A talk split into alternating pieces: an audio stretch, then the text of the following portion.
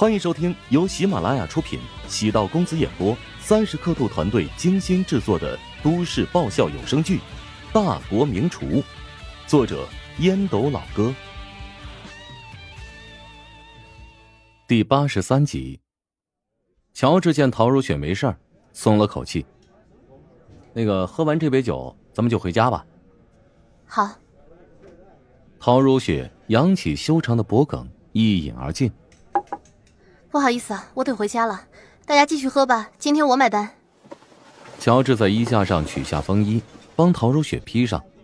陶如雪虽然没有醉，但走路有些飘，时不时的挨一下乔治。陶如雪的离开让包厢内的众人有些扫兴。哎，东岳，你这个美女徒弟据说不是单身吗？东岳歪着头仔细想了好久。好像是单身啊，难道是最近刚谈的？乔治的面容明明很熟悉，但是东月却始终想不起在哪儿见过。乔治在楼下的停车场找到了陶如雪的红色轿车，陶如雪将钥匙捏在手心，突然警惕问道：“会不会开车？”啊？”乔治从口袋掏出钱夹，亮了一下驾驶证，有驾照。虽然不常开，但是自动挡没问题啊。如果你害怕的话，那就找个代驾。你来开，我信你。陶如雪钻入副驾驶，打开车窗，呼呼的吐着酒气。乔治坐在驾驶座上，很久没有开车，尤其对一辆新车需要适应的过程，花费十多分钟才将车开出停车场。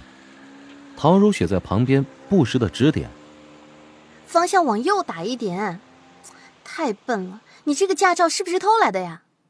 乔治额头满是汗水，努力按照陶如雪的指示控制汽车。哎，前面有行人，赶紧刹车！我的天哪，你简直就是个马路杀手！我现在真后悔了，早知道不让你开了。乔治狠狠的刹车，打起转向灯，将车靠在路边，走到路口，深吸几口气。陶如雪半晌才从副驾驶走出，又生气了。要是你有个蜜蜂在你耳边不停的嚷嚷，不停的嚷嚷，你会是什么感觉？咦，你说话倒挺客气的，将我比作蜜蜂，我以为会是苍蝇呢。我知道我不擅长开车啊，但是我现在在认真的开好，你应该给我一点时间呢。是啊。我应该给你时间。乔治凝视着月光下的陶如雪，清风袭来，她的风衣轻轻飘动，宛如从天而降的仙女。那边好像是个公园，咱们顺着街道走一圈吧，我正好散散酒气。呃，也好，我的驾驶技术不好，免得你难受，在车上呕吐。乔治豁然站起身，虽然已经很晚了，公园里依然有不少人。大多男女结伴而行，偶尔可以看到夜跑健身者。乔治找了个机会，顺利牵住了陶如雪的柔仪，他没有拒绝，身体微微倾斜，靠在了乔治的肩膀上。秀发上传来的清淡香气，让朦胧灯光漫射下的公园似乎清晰了很多。重新上了车，陶如雪没有在旁边絮叨，乔治开车也越来越稳。终于抵达别墅，乔治先下车，打开别墅大门，喊住了陶如雪：“哎，等会儿，我有个东西送给你。”东西。陶如雪意外的望着乔治，乔治先奔上楼，取出一个纸袋，递给陶如雪：“回房间再打开。”陶如雪不动声色，神神秘秘的。返回房间，陶如雪打开纸袋。里面有一双手套，还有袜子，另外还有一张卡片。冬天快到了，听说你每年都会长冻疮，希望手套和袜子能保护你的手和脚，始终暖和。陶如雪忍不住笑出声，直男的礼物不仅便宜，还很实用。突然觉得那些被折断的口红似乎并没有那么重要了。乔治习惯早起准备早餐，即使陶如霜不在，也会做三人份的早餐。一开始，陶如雪会说乔治太浪费，久而久之，也就接受默许了乔治古怪的早餐仪式感。尽管妹妹不在家，但家里会有她的存在感。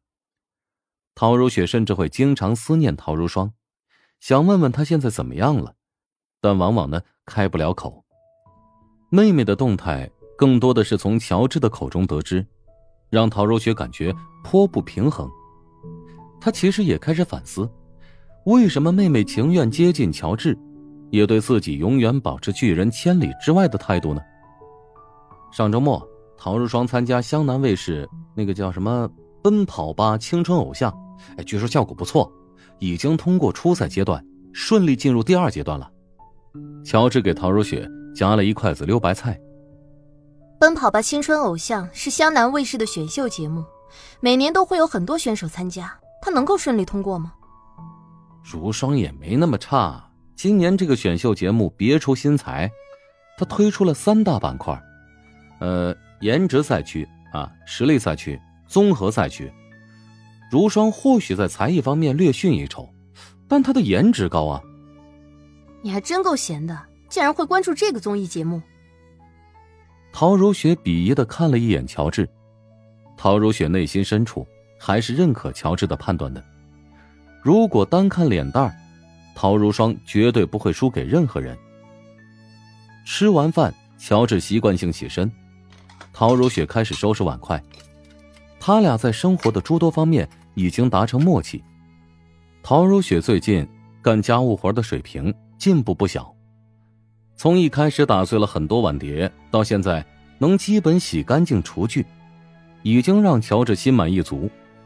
乔治和陶如雪在很多方面都拥有默契。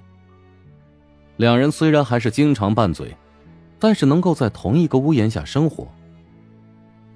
厨王争霸赛，怀香集团内部赛。在上周已经拉开帷幕，第一周没有进入实际 PK 阶段，而是对六百多名厨师进行培训。乔治觉得这是怀乡集团成功的精髓。怀乡集团的企业文化特别好，每个厨师都会经常接受培训，不仅讲究业务素质过硬，而且对职业操守要求极为严格，所以怀乡集团的后厨。从来没有出现过卫生情况有问题的负面。多儿，啊，也就是钟石，从一开始鄙视乔治，到慢慢认可他的人品，花费了很长时间进行内心斗争。哎呀，今天终于开赛了啊！哎，我挺紧张的。嗯，看出来了，你十分钟内上了八次厕所。你难道一点都不紧张吗？紧张。不存在的，乔治用手擦拭额头冒出的汗珠。哎呀，你丫的，这个房间的空调温度好高啊！钟石暗骂乔治，果然是个装逼犯啊！明明紧张的不行，非要摆出一副很自如的样子。虽然是初赛，但是会筛选掉百分之八十以上的选手，概率之大让人叹为观止。初赛的时间拉得很长。每天会有一百名左右参加，一周的时间，最终只留下前一百强。怀香集团也是高度重视此次选拔，因此投入时间，确保优秀的人才不会错过。乔治微微颔首，表示认同。初赛评委分为好几个组，都是怀香集团的主厨，他们这组的评委，除了龚发超之外，还有唐龙、申博维。洛毅四人，其中这个洛毅呢比较特殊，她是唯一的一个女厨。在厨师行业呀，女厨师的占比非常之低，而洛毅更是凤毛麟角的特级厨师。到我了，到我了！钟石面色僵硬，拖着沉重的脚步走入考场，仿佛受审的犯人一般。考场是专门搭建而成。完全还原上届厨王争霸赛决赛阶段，堪比米其林三星饭店的后厨。你的题目是糖醋鱼。